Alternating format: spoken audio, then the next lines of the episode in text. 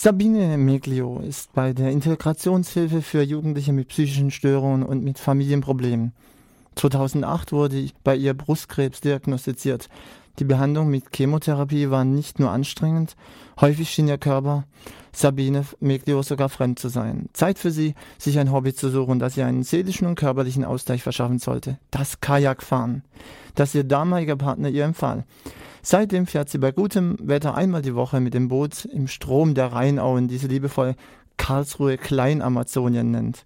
Oder in den Altrheinarmen. Sie liebt die Naturerfahrung und das gemeinsame Erlebnis, Essen und Gespräche mit Leidensgenossen. Gerade deshalb möchte sie mit Unterstützung des Bootsvereins KTV, der Marienklinik und des Diakonissenhauses zusammen mit anderen ehemaligen Krebspatienten paddeln. Als erlebnispädagogisches Projekt stehen neben dem Sport das gemeinschaftliche Erlebnis und die Reflexion darüber im Vordergrund. Was die Mutter zweier Kinder macht und was sie mal nicht für die sozialpädagogische Familienhilfe tätig ist, und Kajak fährt. Das hat die Radio KIT-Reporterin Jennifer Warzicher erzählt. Mal auf den Crosstrainer oder ich gehe mal schwimmen oder auch mal Radfahren oder auch mal joggen. Also wenn ich wirklich mit dem Kopf arbeite, dann merke ich, habe ich schon ein gesteigertes Bedürfnis, mich körperlich zu betätigen und dann gehe ich auch mal joggen. Aber ansonsten ist Kajakfahren schon nochmal eine andere Dimension, weil es eben diese Naturerfahrung noch dabei hat. Die habe ich halt auf dem Crosstrainer in meinem Wohnzimmer nicht. Ähm, das ist einfach nochmal besonders in der Beziehung. Was zeichnet für Sie Kajak gegenüber anderen Sportarten aus? Vorhin schon mal angeschnitten hatte, also man sitzt eben allein und bekommt dann auch eine direkte Rückmeldung. Also ich rede jetzt von anderen Wassersportarten, wo man zusammen im Boot sitzt. Ähm, wenn ich ansonsten denke, gegenüber anderen Sportarten, ist es ganz klar diese Naturerfahrung. Bei jetzt Mannschaftssportarten oder so jetzt nicht unbedingt wichtig ist. Also es fährt immer einer vorne raus oder hinten dran und man fährt immer mindestens zu zweit und achtet aufeinander und wartet aufeinander. Gut, ansonsten ist Kajakfahren einfach dieses Zwischenspiel zwischen ähm, an meine eigenen Grenzen komme mit dieser Naturerfahrung, dass ich praktisch im Wasser sitze. Integrieren Sie dieses Konzept des Kajakfahrens auch in Ihre Arbeit? Ja, wenn es mir passend erscheint, gehe ich auch mit äh, Klienten Kajak fahren, um was Neues auszuprobieren, um Selbstvertrauen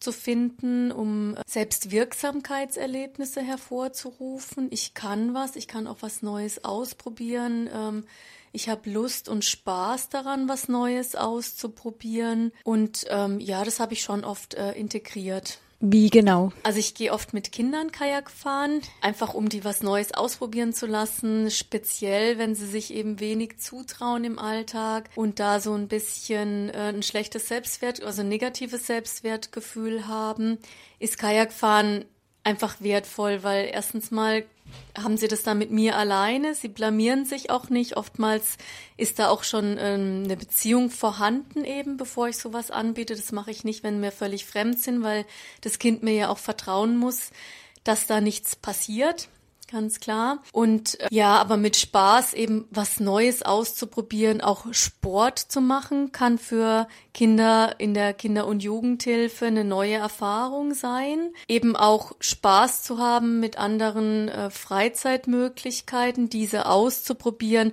kann auch nochmal einen Wunsch hervorrufen. Mensch, ich kann meine Freizeit sinnvoll gestalten, ich kann was anderes machen, als nichts zu tun oder Drogen zu konsumieren oder oder vorm PC zu hängen oder, oder, oder. Also da gibt's ja viele Freizeitgestaltungsstrategien, die nicht so gesund sind für Kinder oder für deren Entwicklung. Da kann es nochmal einen guten Akzent oder Impuls setzen, dass man mal Kajak fahren geht, einmal oder auch mehrere Male.